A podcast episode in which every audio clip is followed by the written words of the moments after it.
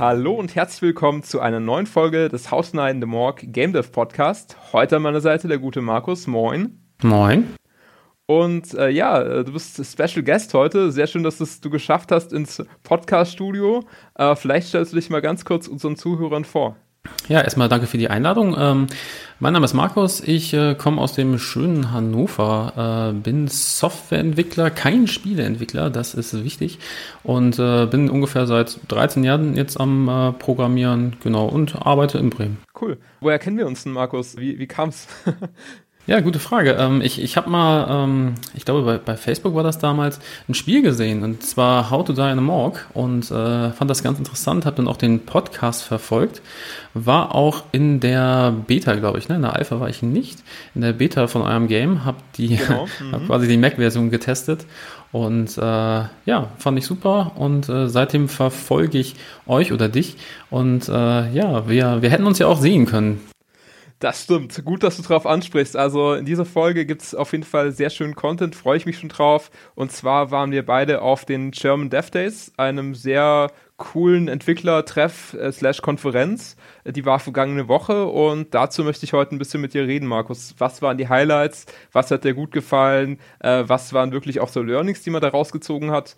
Und ja, äh, bevor wir da einsteigen, vielleicht nochmal ganz kurz auch nochmal ein kurzer Rückblick. So was ähnliches hatten wir schon mal in der Podcast Folge 7 gemacht. Da habe ich über die Games Days an meiner Hochschule berichtet. Also falls ihr noch mehr Input braucht äh, zum Thema Spielentwicklung allgemein, dann gerne nochmal in Folge 7 reinhören.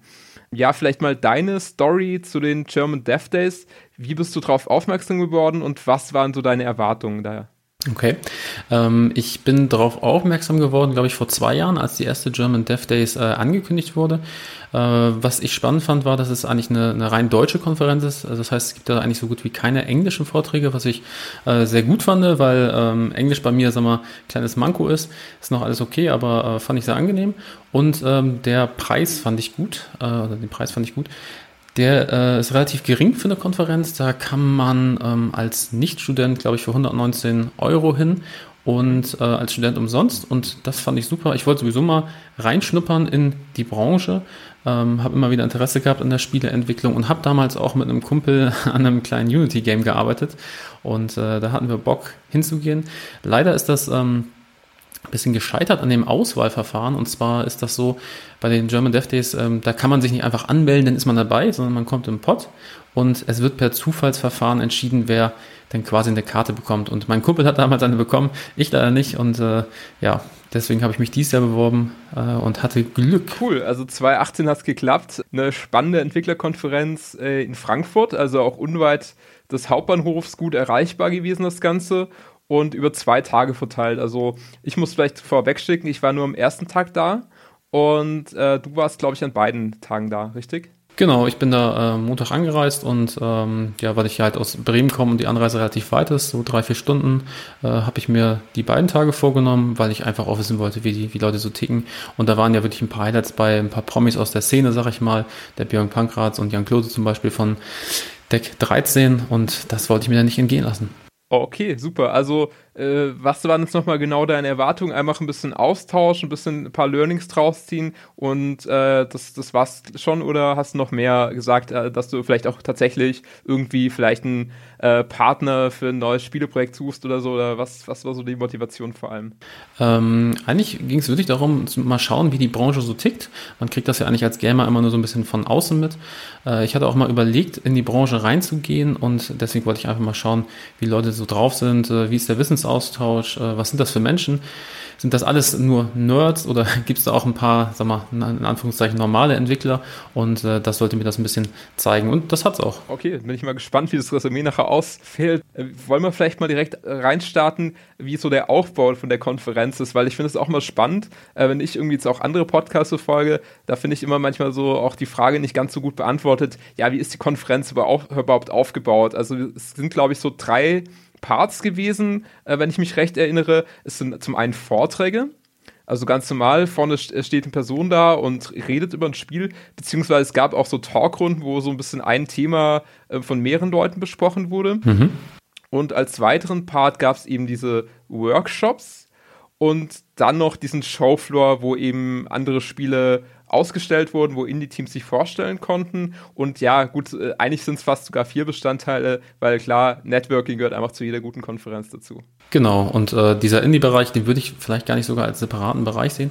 Da kommt man halt hingehen ähm, neben den Vorträgen. Also es war jetzt nicht so, dass äh, zwischendurch mal Pause war, drei Stunden, dann konnten alle in den Indie-Bereich. Das ähm, war quasi immer permanent präsent. Ne? Genau, ja. Aber so grundsätzlich, was würdest du denn sagen, was war so für dich der äh, Hauptbestandteil? Also hast du dich eher so ein bisschen auf die Vorträge fokussiert oder hast du dir auch alle äh, Indie-Games da vor Ort mal angeschaut oder wie war es so für dich die Gewichtung? Mhm. Ähm, für mich war eigentlich der Fokus auf den Vorträgen. Ich ging auch davon aus, dass man sich für die Workshops eigentlich vorher anmelden musste. Ähm, und die Workshops, die waren auch relativ lang, glaube ich, ne? ich äh, du warst ja, glaube ich, bei einem dabei, der ging drei Stunden. Und ähm, das, das wäre mir zu viel Zeit äh, gewesen, weil die Vorträge einfach alle super waren und ich da echt viel rausgenommen habe. Ähm, von daher habe ich da die Workshops gemieden. Genau, Sie haben jetzt gesagt tatsächlich, dass es dieses Jahr noch komplett ohne Anmeldung gemacht haben für die Workshops.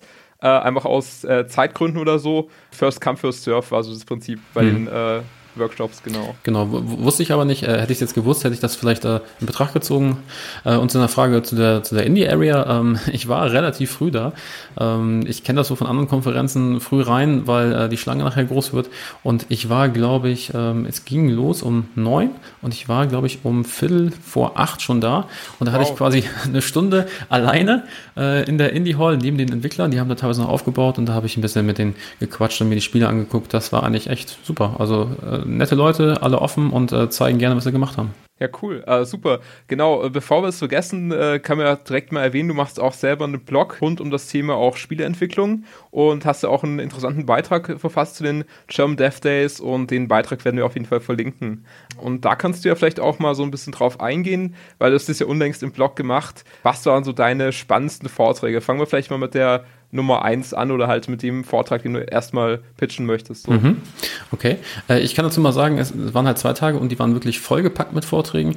Ähm, ich glaube an, das fing um, ja, ich komme mal nach, 10 Uhr an und ging teilweise bis 19 Uhr und jede Stunde ein Vortrag. Also das waren Massen an Vorträgen und das fand ich auch echt super. Ähm, das Highlight äh, vielleicht am ersten Tag war auch fast der erste Vortrag und zwar war das äh, ein Dutzend Dinge, die man wissen sollte, bevor man ein Mobile Multiplayer Spiel mit Unity entwickelt. Das war der Matthias Rudi äh, von Chipsoft. Der hat ein bisschen die Lessons learned aus ihrem Spiel erzählt und ähm, das fand ich eigentlich großartig, weil es äh, Unity direkt betrifft. Ja, viele Vorträge waren halt mehr so theoretische, gar nicht speziell auf eine äh, Engine. Und äh, er hat endlich mal gezeigt, weil es sich um ein Multiplayer-Spiel handelt. Äh, viele Leute denken halt oder ja denken, dass äh, da reinweg eine Engine reicht.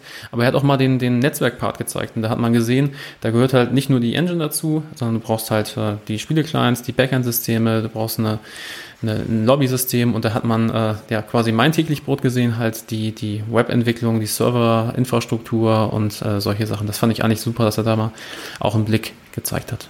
Mhm. Weißt du, haben die das selber gehostet oder haben die es auch über eine Cloud dann abgefeuert? Äh, ja, das ist ne, sogar eine Frage, die ich gestellt habe. Ähm, nee, die haben das äh, alles selber gehostet, äh, hatten auch kein, kein Docker oder sowas. Ähm, das sind, ähm, die Firma ist relativ mal, alt in Anführungszeichen, die gibt es schon seit äh, 18 Jahren und die haben alles selber entwickelt und äh, mhm. hosten das auch selber. Ob jetzt, äh, also die haben jetzt kein, keine Amazon Cloud oder so, zumindest habe ich das so nicht verstanden. Okay, was war so der spannende Aspekt oder was ist quasi das Learning, was du draus gezogen hast für dich persönlich? Also ähm, ist es äh, sehr umfangreich, da reinzugehen, das Thema Netzwerk und Mobile Games? Ähm, das auf jeden Fall. Die haben zum damaligen Zeitpunkt gab es diese Unity Network Engine oder dieses Protokoll noch nicht und das haben sie alles selber geschrieben. Ähm, das ist, glaube ich, sehr aufwendig und ähm, gerade Multiplayer-Spiele sind halt echt schwierig, weil du diese Echtzeit äh, hinkriegen musst und da hapert es ja bei vielen Spielen dran. Ähm, das ist so, was ich rausgenommen habe. Also fangt nicht mit einem Multiplayer-Spiel an, das ist ja gerne mal der erste Use Case für einen angehenden Spielentwickler. Ich baue mal WoW nach. Ähm, schlechte Idee. Und ähm, der hat auch ein bisschen erzählt, was man halt beachten musste. Wie, wie, ähm, wie hältst du ja, das, das Handy oder ähm, wie orientierst du dich an dem Spiel, was du machen willst? Soll das halt Tablet sein? Da musst du dich auf eine Plattform beschränken und auf solche Sachen ist auch eingegangen. Eigentlich Sachen, die einen meistens relativ klar sind, aber ähm, die vergisst man noch gerne. Ja, das ging mir auch so tatsächlich auch bei anderen Vorträgen, dass ich dachte, okay, das habe ich schon irgendwann mal entfernt mal gehört, aber das tatsächlich nochmal so intensiv nochmal äh, beigebracht zu bekommen, ist dann halt schon nochmal was anderes. Das sind so, so augenöffnende Momente, wo du denkst, okay, das ist tatsächlich echt wichtig, dass du das irgendwie im Fokus behältst und äh, das ist halt nicht nur so ein Randdetail, sondern das kann immens wichtig werden. Genau, und ganz wichtig ist immer alles aufschreiben, ne? Also gerade bei den Vorträgen, weil du sagst es gerade, man hat es mal gehört und äh, ja, bei der nächsten Entwicklung, was machen wir, was habe ich denn gerade und äh, dann fällt das leider unter den Tisch. Ne? Okay, cool. Ja, ähm, warst du zu dem Aspekt äh, von, dem, äh, von dem Vortrag oder hast du noch irgendwie was, was du ergänzen möchtest? Äh, zu dem Vortrag war es das eigentlich alles. Äh, wie gesagt, ich fand es eigentlich super spannend. Der, der nächste Vortrag, zu dem ich jetzt gehen würde, war ähm, einer, der mich eigentlich am meisten überrascht hat. Und zwar hieß das Raising äh, RRPPU and Conversion weil Englisch klingt ja mal besser, so hieß, okay. so hieß der Vortrag zumindest, von mit Teut Weidemann. Den kannte ich mhm. so nicht, die, äh, den Teut.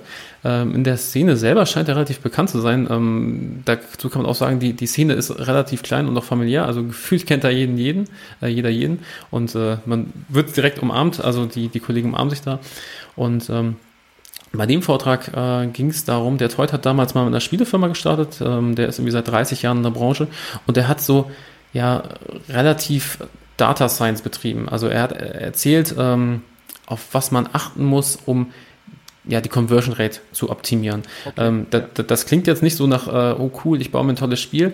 Das ist halt mehr der spätere Part, wie ich monetarisiere, welche Features ich brauche, ist darauf eingegangen. Ähm, das vergisst man ja auch leicht, äh, wenn man so eine Spielidee hat. Die Idee ist immer toll, aber am Ende musst du ja auch irgendwie Geld damit verdienen und ähm, ja, wer mal die modernen Spiele anguckt, da geht es halt auch viel so um Conversion, also, also wie kriege ich den, den Spieler dazu, vielleicht den einen oder anderen Euro im Spiel zu lassen, dass ich mir auch mal eine, eine Pizza im Feierabend kaufen kann. Mhm. Hatte da auch wieder so ein bisschen drüber gesprochen, dass es irgendwie halt, sag ich mal, ein geringer Prozentsatz ist, der halt so das, äh, so die Hardcore-Spieler, die halt das so finanzieren über In-Game-Käufe oder ist es gar nicht gefallen. Ähm, du meinst wahrscheinlich das Prinzip der, der großen Wale, die ähm, die Spiele finanzieren. Das sagt er auch, das, das gibt es, aber das ist halt eher die Ausnahme. Also ähm, kommt immer auf das Genre an und das Spiel, die sind natürlich alle unterschiedlich, aber ähm, ging jetzt hauptsächlich im Free-to-Play-Bereich. Okay. Da, da, hat er halt erzählt, wie, wie du ähm, Sachen, Features baust und äh, was du optimieren musst, wie, wie du deine ähm, In-App-Käufe, also dass das 99 Cent im In-App-Store eigentlich Unsinn ist, weil das sowieso keiner kauft, sondern eher mehr so ein Ding ist, ja, das ist schön, dass es das gibt, aber ich kaufe mal das Bessere. Und ähm, auch ein bisschen gesagt, dass, dass Formulierungen ähm, wichtig sind. Also Best Price und solche Geschichten. Also wer sag mal, aus der klassischen Softwareentwicklung kommt und so ein bisschen AB-Tests mal gehört hat, so in die Richtung ging das auch. Wie optimiere ich Sachen mhm. und ähm, genau. Aber es gibt ja auch schon so ein paar schwarze Schafe, die das Free-to-Play-Modell irgendwie falsch verstanden haben und wirklich äh, eher dazu übergehen, vielleicht auch den Spieler so ein bisschen auszunehmen.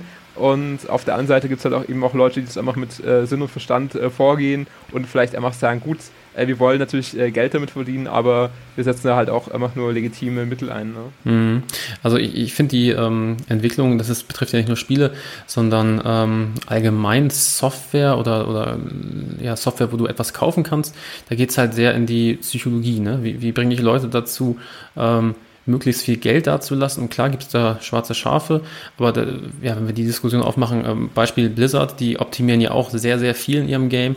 Beispielsweise, ähm, wenn, wenn du bei Hearthstone so eine Packung aufmachst, das ist wie es klingt, wie es aussieht, das ist alles optimiert darauf, dass du halt das beste Gefühl hast. Und ähm, ja, aber um sowas ging es quasi, ne? Hm. Okay, super. Ja, cool. Äh, ich würde da direkt mal anschließen, mit, wenn du sagst Psychologie, äh, weil ich habe nämlich noch so ein Thema rausgepickt mir. Da dem Vortrag ging es so ein bisschen darum, äh, was kann man quasi aus seinen Träumen ziehen, um vielleicht bessere Games zu entwickeln. Ich weiß nicht, ob du da schon eine Idee hast, wie man da vorgehen könnte. Ich lasse dir da mal ein bisschen Freiraum. Hast du eine Idee, wie man aus seinen Träumen irgendwie Spielideen entwickeln kann? Ähm, ja, schwierig. Also ähm, den Vortrag hatte ich überlegt äh, zu wählen, aber das klang mir ein bisschen zu esoterisch, um ehrlich zu sein. Also äh, es gibt ja Techniken, wie, wie man seine Träume manipulieren kann und auch da quasi interagieren kann. Aber ähm, ja, Spielideen, das kann ich mir jetzt schwer vorstellen. Okay, also die Maria, die das äh, gemacht hat, den Vortrag Sandbox in Your Mind, die hat eben halt gesagt, dass sie halt äh, Wachträume so rüberbringen, dass man sich auch noch dran erinnern kann in Träumen und und und. Und da hat sie schon gesagt, sie hat da so ein paar verrückte Einfälle gehabt durch ihre Träume, die sie tatsächlich auch in Games umgesetzt hat. Ähm, und ich fand es einfach mal einen interessanten Ansatz zu sehen, weil sie natürlich auch schon recht hat mit dem Argument, dass eigentlich das, was du in den Träumen so erlebst, eigentlich schon sehr individuell ist. Und wenn du halt irgendwie, sag ich mal, sonst ein Game-Konzept oder so erstellst, dann berufst du dich ja meistens auf irgendwelche Sachen, die schon in der echten Welt existieren und du eigentlich quasi nur äh, nochmal in einer anderen Form vielleicht aufwärmst. Und ja, also ich muss ehrlich sagen, äh, der Vortrag hat mich jetzt nicht umgehauen, aber ich fand es dennoch mal ganz inspirierend, einfach da noch so einen anderen Blick mal auf diese ganze Spieleentwicklung zu werfen. Hm, okay. Klingt auf jeden Fall spannend. Ähm, man muss das, glaube ich, mal immer ausprobieren, ne? ob das wirklich sowas bringt. Äh, aber es ist immer nett zu hören, dass es solche Techniken gibt. Also hätte ich jetzt auch nicht gewusst, dass man damit halt Spieleideen finden kann. Ja, genau. Ich würde sagen, wir schwenken fast schon mal wieder rum. Es war ja schon dann fast Mittagszeit auf ein Bier mit Handy-Games. Ich glaube, da waren wir beide und äh, von daher können wir da vielleicht auch zwei Sichtweisen drauf werfen auf den Vortrag. Mhm, genau, ich, ich, war auch, ich saß, glaube ich, in der ersten Reihe, da haben wir uns ja verzweifelt gesucht, aber leider nicht gefunden. Äh, aber du kannst gerne anfangen, wenn du magst. Okay, äh, ja, also man muss sagen, es war eigentlich eher so ein offenes Frage-Antworten-Format. Also die beiden äh, Moderatoren vorne, äh, der Jochen Gebauer und der Kollege von Handygames, die haben es einfach so gesagt, ja gut, letztendlich Barbecue-Soße ist am Start und jeder, der eine gute Frage stellt, äh, bekommt da eine geschenkt, überreicht. Und deswegen war es sehr publikumsgesteuert. Also man konnte eigentlich alles fragen rund um Spieleentwicklung. Und äh, es war eigentlich schon sehr getrieben so in der Richtung von wegen, hey, Vermarktung von Spielen, Spielepresse, äh, Wichtigkeit von Spielepresse, Interesse? Wieso kommt mein Spiel vielleicht als kleiner Indie jetzt nicht unbedingt immer bei der Gamestar aufs Cover oder so? Solche Themen vor allem. Und äh, ja, war für mich jetzt nicht immer alles ganz neu, weil vieles wurde auch schon so ein bisschen in dem Auf ein Bier Podcast aufgegriffen. Der hatten ja auch schon mal das Thema so Games PR und so äh, behandelt. Aber dennoch immer mal spannend, da wieder so ein paar Impulse zu bekommen was ich vor allem richtig geil fand, und da bin ich auch mal umso mehr auf deine Meinung gespannt, dass man einfach gesagt hat, okay, äh, es gibt ja so viele Social-Media-Kanäle und so, und das ist alles super überlaufen. Äh, liebe Spieleentwickler, überlegt euch doch mal vielleicht, wie ihr abseits von den klassischen Kanälen eure Spiele erreicht irgendwie oder auch die Presse. Vielleicht schickt ihr den irgendwann mal ganz klassischen, einen handgeschriebenen Brief oder so. Solche Einfälle oder ihr geht einfach mit auf den Marktplatz mit eurem Spiel und lasst einfach mal so äh, die Spieler an euer Spiel rantreten. Äh, was, was meinst du dazu, in solchen Konzepten? Ja, ähm, also ich, ich sehe es eigentlich ähnlich wie du. Ich habe da jetzt nicht so viel rausgezogen. Bei diesen ähm, freien Vorträgen geht es halt immer ums Publikum. Du hast ja erwähnt, es, es, ging viel um PR und Marketing. Man kann da vielleicht auch erzählen, dass äh, der gute Herr von der GameStar auch im Publikum saß und äh, zumindest zugehört hat. Ja, ähm, PR und Marketing war auch ein wichtiges Thema auf der Konferenz. Ich habe das Gefühl, dass ähm, viele Entwickler da wirklich Probleme haben, um halt Reichweite zu erzeugen und Aufmerksamkeit zu erregen. Es geht gar nicht mal darum, dass das Spiel schlecht ist oder sonst irgendwas. Äh, es sind durchaus gute Spiele dabei, die aber einfach nicht diese, diese Reichweite generieren. Und ähm, ja, die haben natürlich, hat er ja, ähm, der, der Christopher von Handy Games ja auch gesagt, ähm, das mit dem Brief fand er halt, äh, jemand hat ihm einen handschriftlichen Brief geschickt, das fand er sehr persönlich, aber hat er natürlich gesagt, äh, ich habe es jetzt euch öffentlich gesagt und wenn ich jetzt morgen 300 handgeschriebene Briefe bekomme, dann hat das Ganze so wirklich keinen Effekt mehr. Ähm, ich, ich würde eher sagen, dass äh, die Entwickler einfach ihre Möglichkeiten mehr nutzen sollen. Ich, ich glaube gar nicht, ähm, dass diese Spezialsachen so, so wichtig sind. Ich glaube, da gibt es einfach viele Möglichkeiten, die überhaupt gar nicht ausgenutzt werden. Mhm. Stichwort sind halt so äh, SEO-Kanäle oder, oder Social-Media-Kanäle, ein YouTube-Channel und ihr habt es ja eigentlich auch perfekt gemacht mit einem Podcast. Äh, habt ihr viele Leute erreicht, auch viele aus der Branche und ähm, ja, einfach mal ausprobieren und äh, sehen, was funktioniert und wenn es nicht funktioniert, ist das vollkommen okay. Also äh, zum Erfolg gehört das, der Scheiternweg, äh, das Scheitern dazu. So. Absolut. Ja, ich muss auch sagen, so ein Hauptlearning wäre eigentlich geh ins Doing, mach einfach, probier's aus und es kann viel, nicht viel mehr als sich schlecht ausgehen und so und vielleicht nicht so geil, aber dann hast du zumindest, weißt du zumindest, dass es nicht funktioniert und hast es halt ausprobiert. Und äh, ich würde auch sagen, das ist eigentlich so der Tipp. Und ich glaube, diese Geschichte mit von wegen handgeschriebene Briefe, 300 Stück äh, morgen im Brieffach oder so, ich glaube halt genau, das ist der Punkt. Also äh, viele haben sich das angehört, haben vielleicht gedacht, okay, das klingt eigentlich ganz interessant, aber die wen allerwenigsten werden es umsetzen. Von daher denke ich mal selbst, dass wenn man das jetzt umsetzen würde, dass man dann trotzdem zu einer der wenigen zählen würde, weil das halt wirklich immer so ist, du hörst was, aber bis es dann umgesetzt ist, da geht es halt immer so ein bisschen, gell? Genau. Das Wichtige ist, glaube ich, das muss einfach zu dir passen, also zu dir als Person und zu dir als Team. Wenn du nicht dich äh, damit identifizieren kannst und dich nicht wohl dabei fühlst, dann bringt es halt nicht. Ne? Und äh, wie gesagt, probier es aus, mach einen YouTube-Channel oder sonst irgendwas. Und wenn es failt, also keine Sau das anguckt, habt ihr auch nichts verloren, ne? außer ihr lernt sowieso was. Also ausprobieren. Absolut. Dann ging es schon in die Mittagspause für mich, glaube ich, und du hast doch ein bisschen durchgehalten. Genau, ähm, ich war zwischendurch mal auch äh, Mittagessen, das muss man leider auch wissen. Da gibt's nicht so wirklich Buffet oder sonst irgendwas. Ähm, da habe ich mich dann weggeschlichen und einen Döner gegessen und leider einen Vortrag verpasst. Aber genau, da ging es weiter für mich. Ähm, dann war es das aber an, an großen Vorträgen, sag mal, an, an meinen Highlights für den Tag. Ich würde sonst gerne zu Tag 2 schwenken, wenn du magst. Ja, genau. Ich äh, schieb da noch eine Ver Veranstaltung rein an Tag 1, der mich interessiert hat, weil das war tatsächlich auch schon der, letzte Tag für mich, äh, der erste und der letzte. Äh, das war schon der Workshop am Nachmittag, 14 bis 17 Uhr zum Thema äh, Games PR. Also wie erstelle ich überhaupt eine Pressemitteilung äh, und wie bewerbe ich meine Produkte quasi oder wie stelle ich die öffentlich heraus. Und ja, ich fand das wirklich schon sehr spannend, einfach mal das mitzubekommen. Der PR-Mensch betreut unter anderem halt auch Sony als Kunde. Und da oh. kann man sich natürlich vorstellen, so für God of War äh, irgendwie eine Pressemitteilung zu schreiben, ist natürlich schon hochspannend. Und ähm, von daher äh, direkt natürlich auch mal die Kontaktdaten gesichert und äh, vielleicht auch potenzielle Arbeitgeber für die Zukunft, ja. Nee, das war einfach, war einfach gut zu sehen, dass er halt einfach auch das nochmal dargestellt hatte, äh, was PR ist und wo auch der Unterschied zum Marketing ist, äh, zur Abgrenzung zur Werbung und so. Das wird ja oftmals auch so ein bisschen durcheinander geworfen, die Begrifflichkeiten. Hm. Und von daher fand ich das schon sehr interessant, auch äh, vielleicht da, dass es eigentlich jeder kann auch PR einfach mal wagen zu machen, weil ähm, da kannst du eigentlich auch nicht so viel falsch machen, gerade wenn du jetzt Produkt-PR machst. Ich meine, es ist natürlich ein bisschen schwer, dich als Spieleentwickler, du magst dein Spiel, dich da so ein bisschen zu rauszunehmen, weil der Unterschied zu einem Marketingtext ist ja, dass du halt bei einer Pressemitteilung halt ja nicht äh, irgendwie werblich jetzt dein Produkt bewirbst, sondern einfach eigentlich sehr objektiv das darstellst, sodass der Journalist, der deine Pressemitteilung sieht, es auch äh, problemlos quasi abdrucken kann, ohne dass er jetzt diese ganzen schönen Adjektive erstmal rausstreichen muss, ja.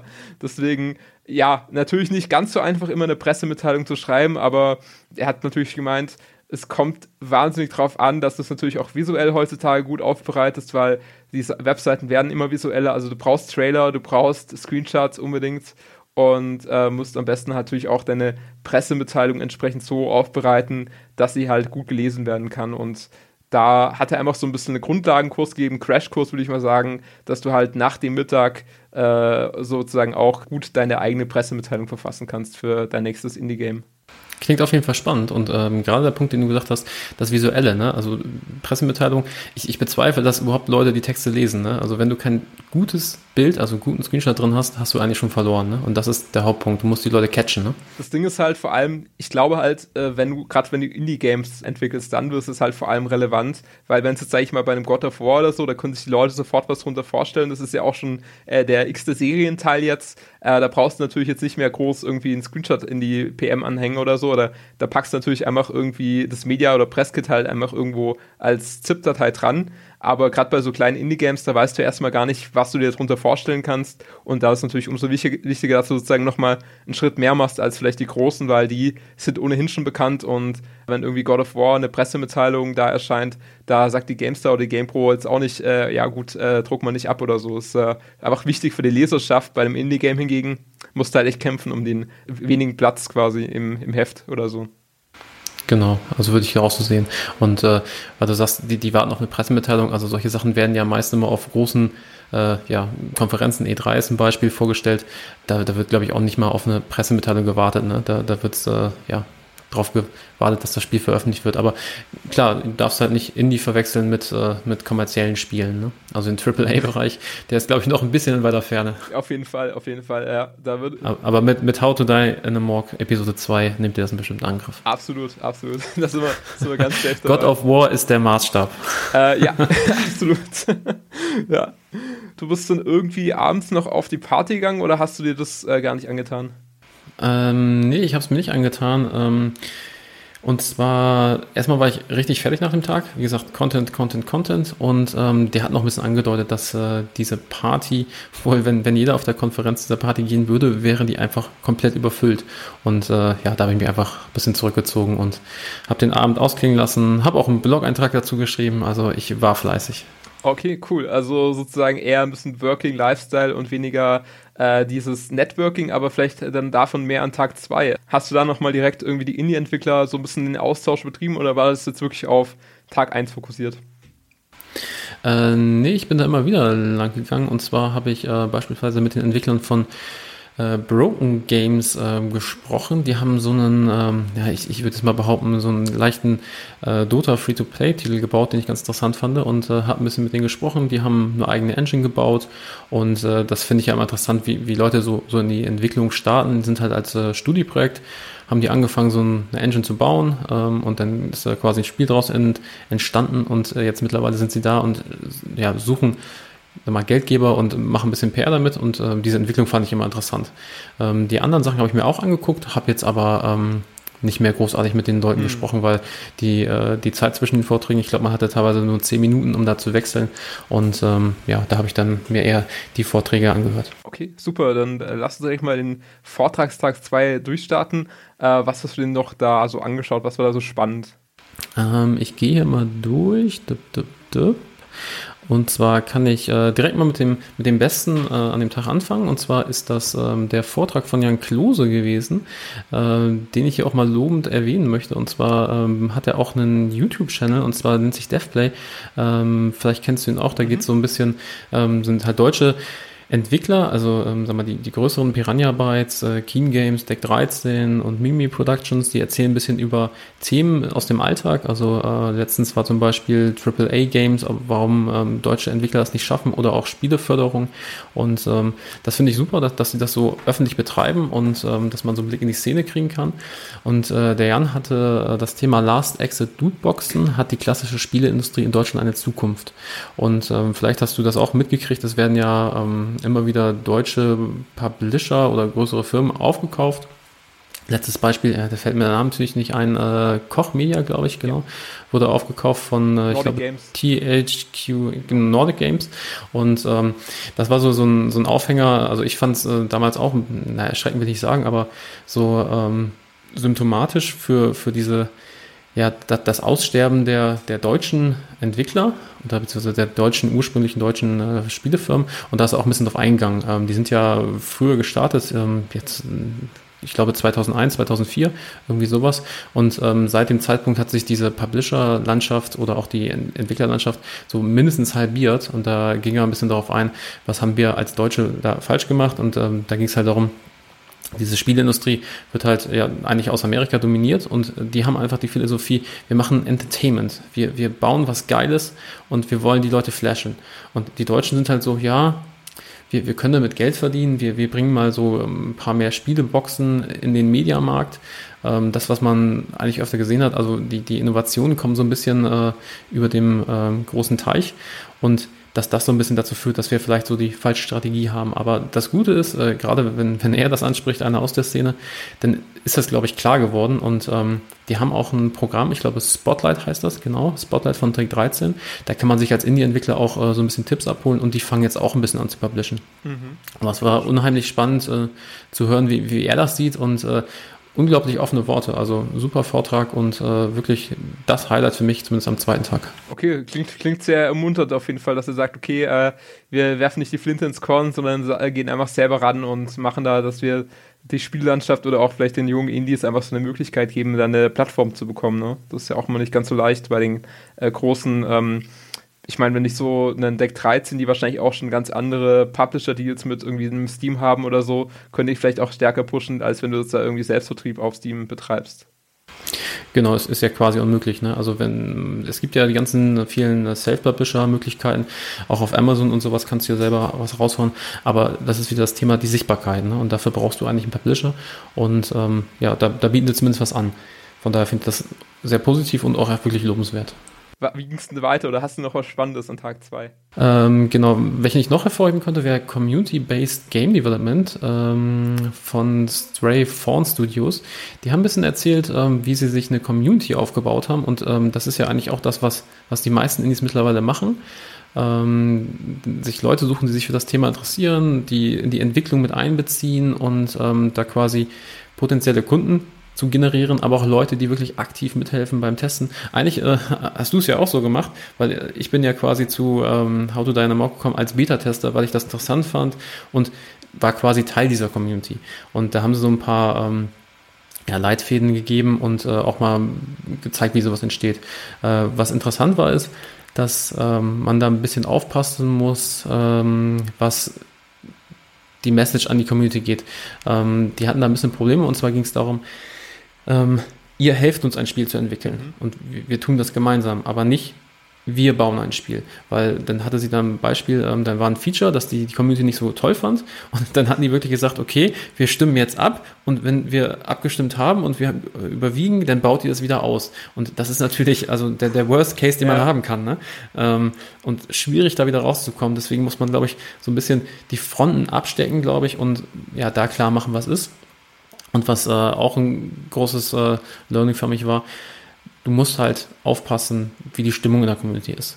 Ähm, Gerade im Internet ist das so, dass, dass die Stimmung gleich kippen kann und immer freundlich sein. Und wenn du freundlich bist, sind die Leute auch freundlich. Und das war auch was. Äh, auch das weiß man bestimmt, aber man muss sich das, glaube ich, öfter bewusst machen. Ne? Ja, stimmt. Das war für uns eigentlich gar nicht so einfach, dann einfach auch äh, herauszufinden, was genau wir jetzt eigentlich überhaupt an Beta-Feedback auch in die finale Version einfließen lassen können oder so. Das ist ja halt auch immer so ein, äh, gerade wenn du ein Erstlingswerk hast, da bist du ja auch sehr unsicher und äh, versprichst da wahrscheinlich auch lieber ein bisschen weniger erstmal und schaust dann so ein bisschen. Ich meine, du kannst es ja mal beschreiben, wie, wie kam es denn für dich an, weil ich kann das jetzt ja aus, nur aus meiner Situation sehen. Äh, wie war denn für dich die Kommunikation? Mhm. Ähm, also Kommunikation ist allgemein immer schwierig. Äh, gar nicht jetzt mal auf Spiele oder ähm, sonst irgendwas bezogen, sondern allgemein. Aber ähm, ich hab, ihr hattet ja zum Beispiel so, so einen Fragebogen ausgefüllt und ähm, da ging es dann so um die Einteilung, ne? Grafik, äh, Spielprinzip. Und da habe ich mich auch ein bisschen gesträubt, das so in diese Kategorien rein äh, zu schreiben, weil ich, äh, ich bin Gamer und ich sage, das gefällt mir so nicht und das ist quasi eure Aufgabe, das in irgendeine Weise in, äh, in diesen Prozess einzubinden. Aber ansonsten fand ich das eigentlich ziemlich gut. Ihr habt ja auch ähm, einen Discord-Channel gehabt, wo ihr wirklich aktiv ähm, ja, zur Rede standet und auch äh, wirklich schnell reagiert habt. Und äh, das ist super gewesen. Das war auch eins der, der, ähm, der Tools, die sie da empfohlen haben. Und äh, noch ein weiteres Beispiel ist ja King Art Games. Die machen ja mit Iron Harvest auch ein, mhm. Ein Kickstarter-Game und die haben auch einen Discord-Channel. Den habe ich auch gebackt und bin da quasi auch in, in der Alpha-Gruppe drin. Und ähm, das ist einfach was Motivierendes, wenn du wirklich Teil dieses Spielbilds und auch Features vorschlagen kannst. Und auch bei euch hätte ich jetzt gesagt, äh, ich glaube, das hatten wir sogar, dass eine Sache, diese, dieser Ventilatoren-Sound nicht so ideal war oder ein bisschen gestört hat. Das habt ihr auch direkt gefixt. Also von daher äh, Hut ab, das habt ihr, glaube ich, echt gut gemacht. Ja, vielen Dank. Übrigens nochmal ganz kurz zu dem Fragebogen, falls jetzt irgendwie die Zuhörer nicht genau wissen. Also es war halt wirklich so Kategorien wie Sound, Grafik, technische Bugs und so weiter. Äh, wir hatten das vor allem halt auch deswegen gemacht, weil wir uns halt auch nicht sicher waren, ob quasi die Beta-Tester alle schon mal so diese typischen Games-Kategorien halt auch wirklich äh, dann auch durchleuchten. Also ich denke mal, für dich als erfahrenen Programmierer, der halt auch selber so ein bisschen in der Games-Entwicklung aktiv ist, der durchblickt das Spiel halt auch aus einer anderen Sichtweise und für uns war es halt einfach auch wichtig, so ein bisschen Leitfaden mitzugeben für vielleicht Spieletester, die so nicht so erfahren sind. Äh, deswegen war das eigentlich eher so ein bisschen so eine Art, ja, schaust dir mal an und äh, wäre halt ganz cool, wenn du so ein bisschen drauf achtest. Und ich glaube, bei dir haben wir es ja auch gesagt, äh, ja, ist halt eher nur ein Leitfaden und wenn du es nicht ausfüllst, ist es auch okay, wenn du das Feedback ähm, so einfach mitgibst. Hm. Ja, cool. Also finde ich echt spannend, dass es eigentlich so eine breite Vielzahl an Vorträgen dann doch gab, die jetzt, äh, sei es jetzt technisch irgendwie, dass man sagt, okay, äh, wie geht es jetzt mit der Multiplayer-Entwicklung voran in Unity?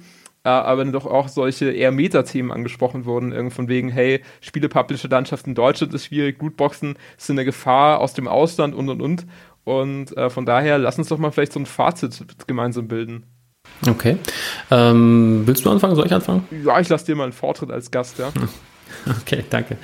Ähm, also ich fand die Konferenz wirklich beeindruckend, weil sie mir gezeigt hat, wie die Branche so tickt, ähm, wie die Leute so drauf sind. Dass ähm, sie halt mit vielen Problemen auch beschäftigt sind, die, die man als Indie kennt, ähm, die auch große Firmen beschäftigen.